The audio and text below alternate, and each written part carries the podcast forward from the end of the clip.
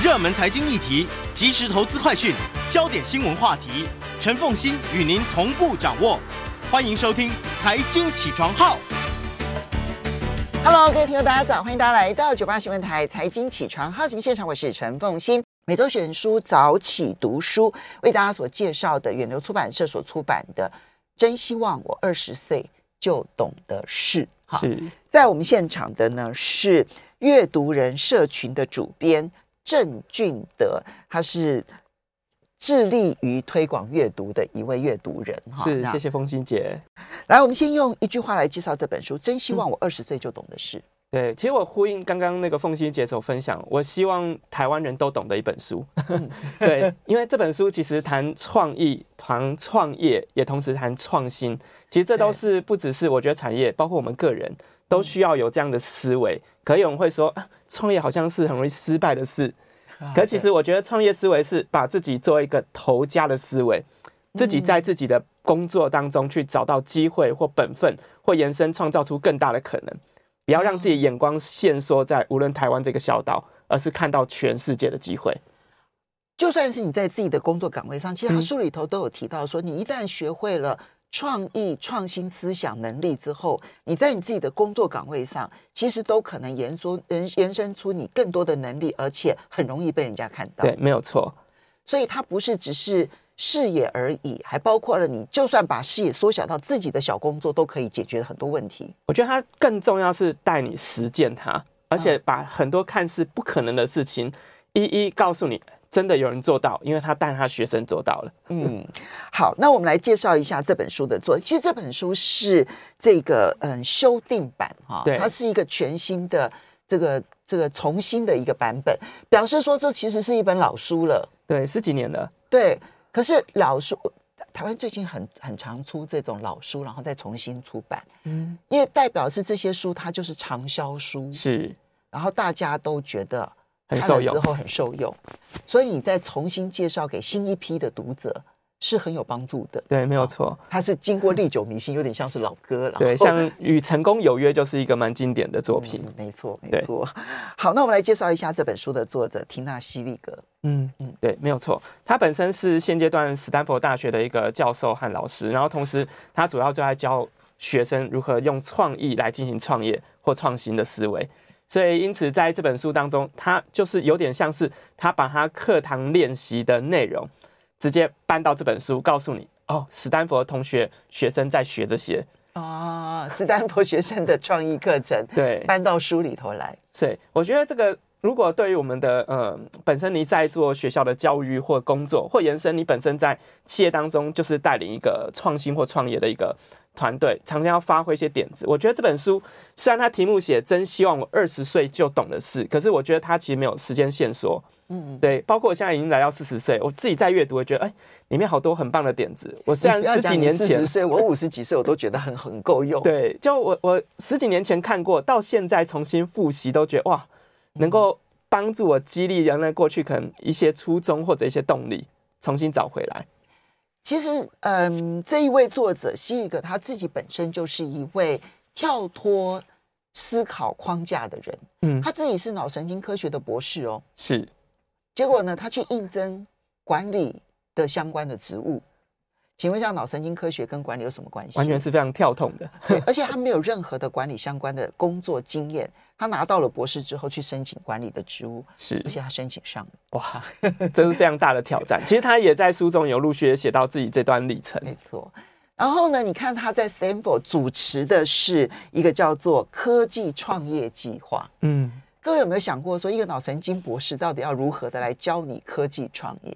对，可是他做到了，而且这一个嗯、呃、科技创业计划在 Stanford 是非常成功的。嗯，所以你就知道说他自己本身就实践了他怎么去用创意思维跳脱自己框架这件事情。对，我觉得书中用了很多呃他实际在课堂运用的一些案例，例如我觉得举一个例子，就是他其中一门课就是让学生去卖东西。啊啊啊，其实我们过去可能有看到那个有一个节目是川普他之前举办的哦，就是让大家去创业，然后实践，然后用很少资源去找到更大的机会或可能性。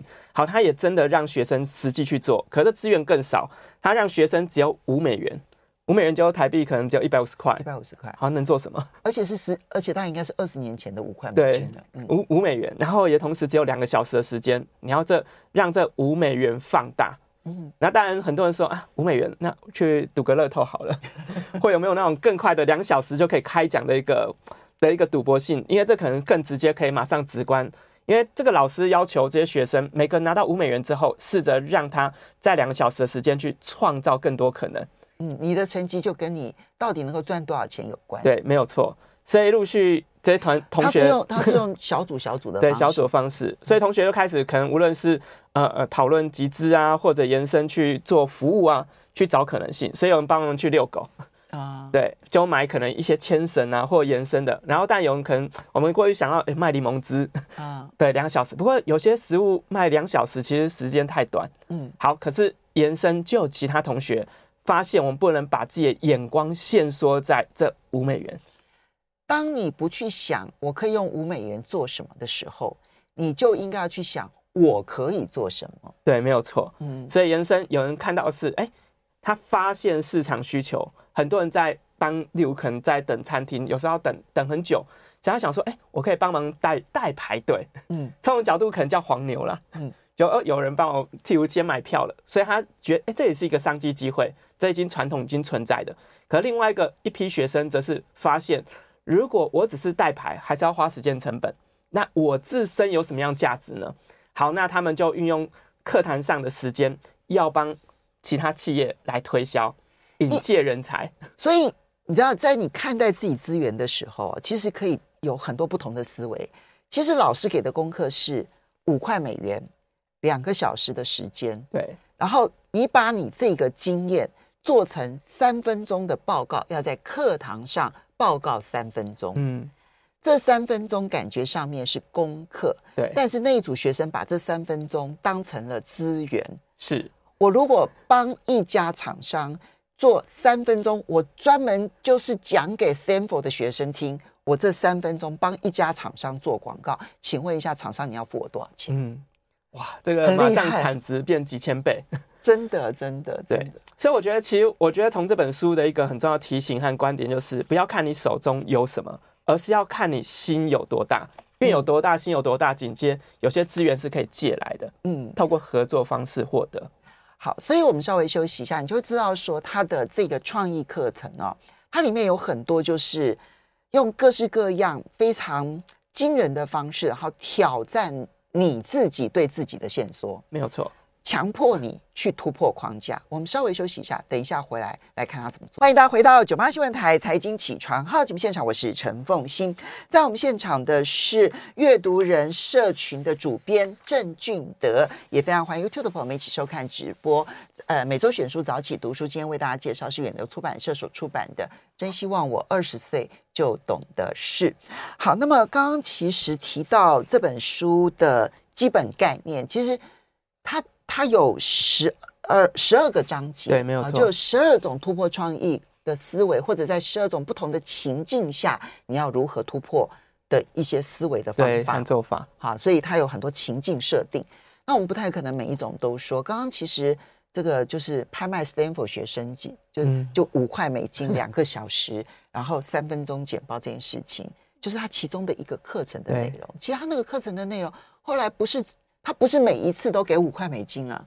如果他每一年都给五块美金，那大家都知道了，对不对？哈，那比如第二年他就给十根回纹针，对，换回纹针，对，然后再隔年他给便利贴，对，好，就是他每一年给你的资源跟方法。都不一样，嗯，然后目的都是要你去得到你最高的价格或价值。是，嗯，我觉得这真的是充满创意的一个过程。其实我因为我过去也曾经因为这本书，而后我真的做实验，我就自己开了一门课，然后邀请参与的学员说：“哎，我们用一个下午的时间，试着把你手中回纹针去做交换。” Really？哎，真的，我在台湾实验了这本书的内容，嗯，发现做得到，真的。对我，可能我我试着让他们两个人一组。嗯，就去街头交换，他们有去街头换，可但有人换回可能不是很好，就可能换回一个便利贴，有人换回便利贴的，啊，对。不过后来真的有人换回项链，有人换回戒指，就已经超过那个原来回纹针的价值。你给他们多少回纹针呢？只有一根吗？只有一根回纹针。一根回纹针可以换回这些东西，我才发现啊，好像这个体验和实验不知道是台湾人比较友善，而且他们换的速度很快，一个小时左右时间就回来，而且已经拿到他们觉得够够够值得的一个价值。然后，但有人换回是一群人回来听故事，嗯，说哦，你们的活动好有趣哦，他们想要了解我们在做什么，嗯，所以我觉得其实呃，在书中的知识真的可以尝试去实践看看，不要认为哦，这里面回文针换东西怎么可能做到？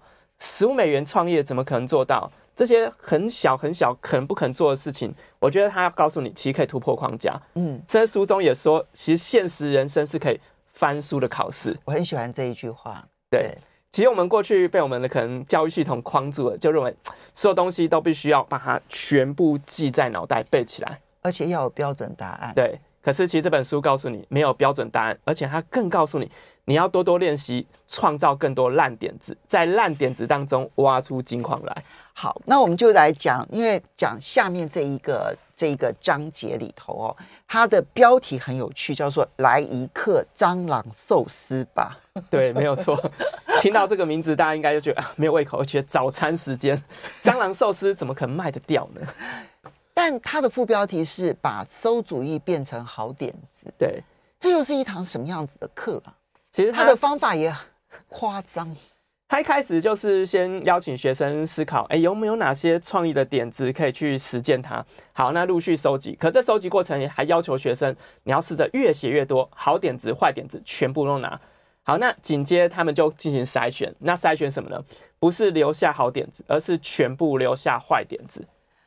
所以 他好戏剧化，就每一组人他们讨论完了之后。有有最好的点子，有最烂的点子，对，对不对？哈，那老师就会把最好的点子撕掉，嗯，说不准再讨论这个点子，是。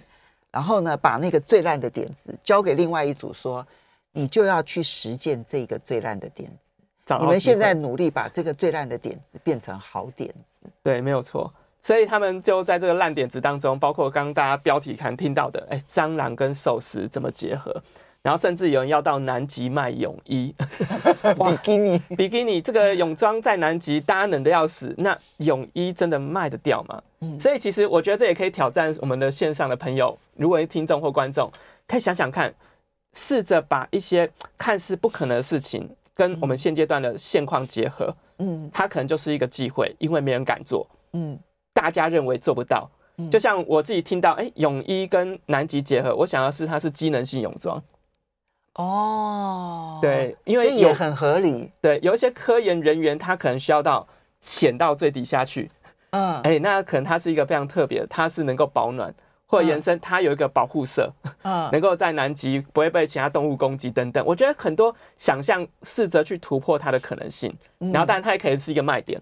哇，这件衣服在南极冻够经过这么严重的温度摧残，那么回到一般现实，能够让你有更好的保暖。那你觉得他这样子的一个课程，就是说把烂点子交给你，然后让你去想尽办法，这里面你必须添加各式各样的方法提案，然后让它变成好点子。你觉得这个可以训练什么事情？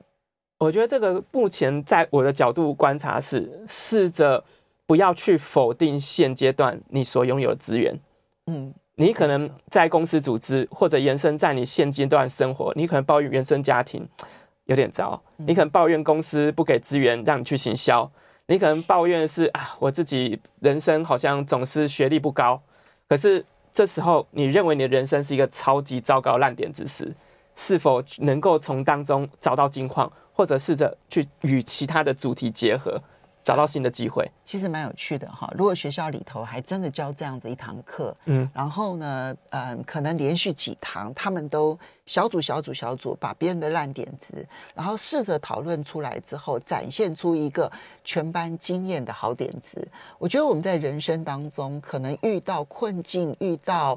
困难，比如说你会觉得说啊，这个主管很糟，可能会觉得说爸妈怎么这样，然后可能或者家人遇到了什么状况，你都再也不会有难事了，嗯，因为再烂的一手牌，其实都有机会把它变成好点子。对，没有错。嗯，所以其实我觉得在书中有非常多试着把烂点子或者延伸在污泥中挖出金矿的故事和经验，嗯，而他还试着收集这些内容来教导学生。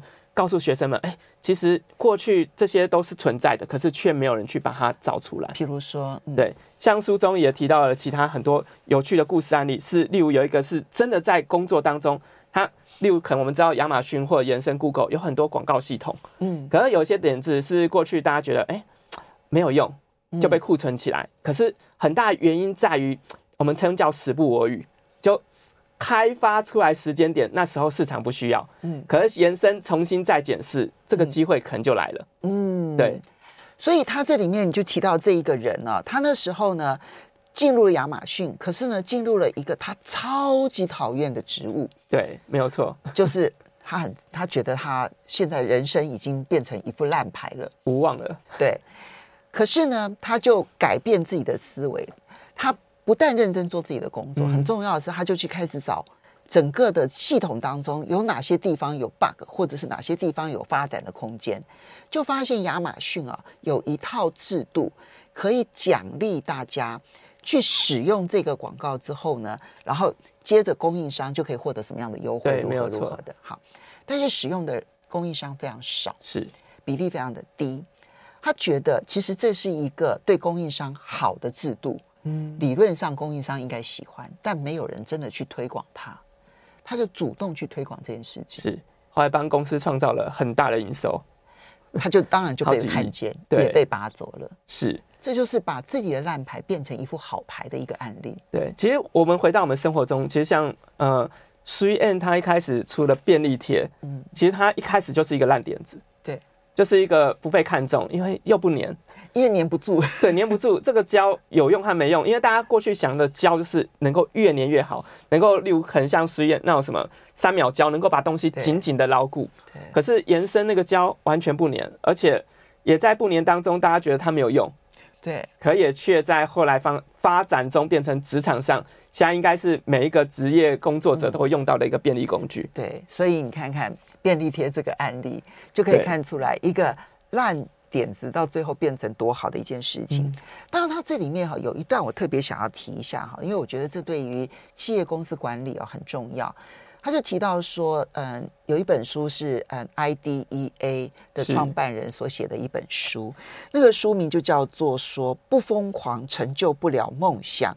呃呃不呃对呃自己的事业自己创，呃呃不是这本书是另外一本书哈，就创新的艺术哈，他出版了那本创新的艺术。它里面提到了一个概念，就是说，IDEA 这是全世界最有名的一家设计公司。对，他们有规定一件事情：任何提案，你不可以否决它。嗯，Never say no，是啊，绝对不可以说不。你如果觉得这个提案不好，你就要提供完善它的方法。方法 每一个人都必须要提供完善他的方法。然后最后这个提案过关的时候，每个人都觉得哇，这个提案当中最棒的点子是我贡献的。嗯，那这个提案就才真的会被支持。对，其实我觉得从这个角度也反思到我们的现阶段，无论人生，不要做自己人生的酸民。哦，这句话好好。对，因为我们不断批判自己，呃，人生糟糕，批判这个社会，批判我们的环境。可是你有想过，我们自己可以做些什么？责任去完善。我们想要改变的，无论制度、社会，或包括我们自己的人生，嗯，对，其实这个是一个，我觉得也是从透过这本书，也包括跟凤西姐交流当中，我们触类旁通，找到一些新的点子啊。这句话真的太好了，每个人都不要当自己人生当中的酸民。对，当然我相信自己对自己的抱怨的这个处境都是真实的，它真实存在。我并不是否定你，对，没有错，你所遭遇到的困境真实存在，而是抱怨无法解决它。是，所以我们要正视它。对，好，第三个呢，我们要来谈生活当中处处都是机会，你一定要记得随时要去看你生活中的机会，因为金块就在你身边。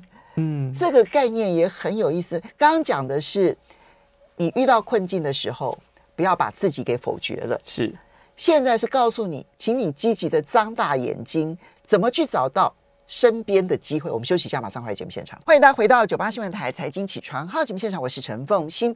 每个礼拜五每周选书早起读书，今天为大家介绍的是《真希望我二十岁就懂的事》啊，远流出版社所出版的。今天在我们现场的呢是阅读人社群的主编，那么郑俊德，那也非常欢迎 YouTube 的朋友们一起来收看直播。好，那我们就很快的来进入说，刚刚提到的是烂点子，其实都可以把它优化成为好点子。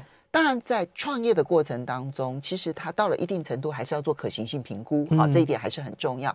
只是不要一开始 say no。是，但是有一些情况是，你要怎么去观察出你周边的机会呢？是，所以我觉得老师很有趣，他就直接用生活上看得到的东西，试着邀请同学去改造它。那生活中什么可最常看到呢？好，除了手机之外，可能改造手机难度太高了。好，那就在课堂上，我们一起来改造钱包。哦，他就让同学们，哎，我们他钱包改造也很单纯，不是要你在现场缝缝补补，而是要试着思考它的更多元性功能机会。对，就有人说，那钱包不是现在用手机支付就好？没有，他觉得还是有很多人需要用实际的钱包装自己需要的东西。对，所以因此他用纸张让同学自己去用纸去缝缝补补或延伸去贴的方式。去展现出，如果你想象中的钱包会什么样子，然后进而开始小组发表和介绍。比较有趣的地方是，他的做法要求的是你去问对方，他对他的皮夹有什么地方不满意。嗯，对。然后他问你，你对你的皮夹有什么不满意？因为我们有的时候要改造自己的皮夹有点难，有时候想不到。对，我就去问对方，对方在，因为每一个人其实都有他不同的抱怨点哦，是因为每个人使用的方式不同。那我根据你的抱怨，我来改造你的皮夹。皮夹 后来发现，绝大多数改造出来的成果，就是那一些人，他们都觉得只要有这样的皮夹，他想买。哇，对，这就是机会了。这就是机会。所以其实生活中有很多点子是可以重新、重新调整、找机会。因为过去很多人总觉得，哎，这些产品如果我要重新设计，不是要开模要花很多钱吗？不过现在这时代已经有了三 D 三 D 列印，也甚至有很多那种样品的一些设计的模具，其实都能够让你更快创业。还包括像 ChatGPT，以前很多人说哦，我要不会写网页，没有，现在你只要会下口令，都可以把这些你想象不到网页 APP 都设计出来。嗯，对，所以不要担心 AI 给自己的冲击，而是要去面对 AI，然后把这一个可能对你来讲原本是一手烂牌，然后。把它变成处处是金块的机会，对，没有错。好，所以这两个章节合起来，其实这个对于你自己来说，也都曾经有过很大的帮助，对不对？对，其实我自己过去也试着想说，哎，有没有哪些东西可以跟阅读相结合？后来，因为我们知道在前期很多人热衷路跑，我就想说，哎，那路跑可不可以跟阅读结合呢？后来发现可以。我们方法就是，你的门票就是一本书，然后跑完步再换一本书走。哦，真的有趣，有趣。对，你付一本书来，对，参加路跑，嗯，离开的时候带一本书走，走。对，而且我们路跑环境很安全，就是我们找中正纪念堂的走廊 跑一圈。我们设定二到两圈啊，二到三圈，就是你跑，你觉得你适合自己体能状况的。其实它就是一个换书大会，对，换书大会。我们只是换个方式跟路跑结合。那这样的结果对于你的这个社群的帮助是什么？我觉得让大家觉得哦，原来阅读可以更有意思。然后同时，我们也让大家不只是单纯跑，我们还要求你来交换过程，还要分享为什么你要带这本书来啊。所以变成他在跑的时候都要不断动脑，所以是必须要动身体、要动脑的一个活动。有趣，有趣。然后我们也把它跟净滩结合。哦，对，因为我觉得很谈很多绿能环保的书，那。知识如果只放在脑袋是无法实践的，那为何不去实践看看？我们就真的进滩玩，在海滩直接办海滩读书会。所以你看，经营一个阅读人社群，并不是一个像大家想象的就很静态的一种行为，不是？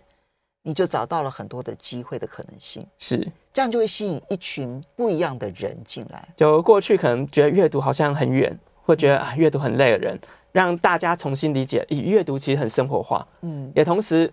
读一本书，你可以先练习，先挑自己有兴趣、有用的章节先阅读，不用勉强说我要从第一章读到最后一章，因为大家是可以 open book，我们不需要考试的。好，当然我们刚刚讲的好像都是人生顺利，但是人生真的是会有失败的。对，其实它这里面也有两个章节，其实谈如何去面对失败？一种是我在失败的当下，我要如何去面对；嗯、另外一个是怎么样把失败这件事情变成人生很重要的履历。是，其实作者自己就提自己人生失败，而且他很直接的跟同学们揭露，也在书中揭露，包括提到说他职场上先失败，失败。第一个叫做他过去一开始工作不了解组织，所以对组织可能因此有些冲突发生。也同时太早放弃，他自己创业，可是后来觉得创业太累了，太难了，对，所以紧接着太早放弃。在学业上，他也觉得自己失败，没有尽最大努力；人际管理上面也有问题，个人失败又害怕冲突，所以紧接着他又不听自己的直觉。所以我觉得一个人能够正视自己的失败，嗯，那才有机会再来面对下一次的成功。他这一类的失败，大概都不是属于那一种，就是我创业之后重叠一跤的失败。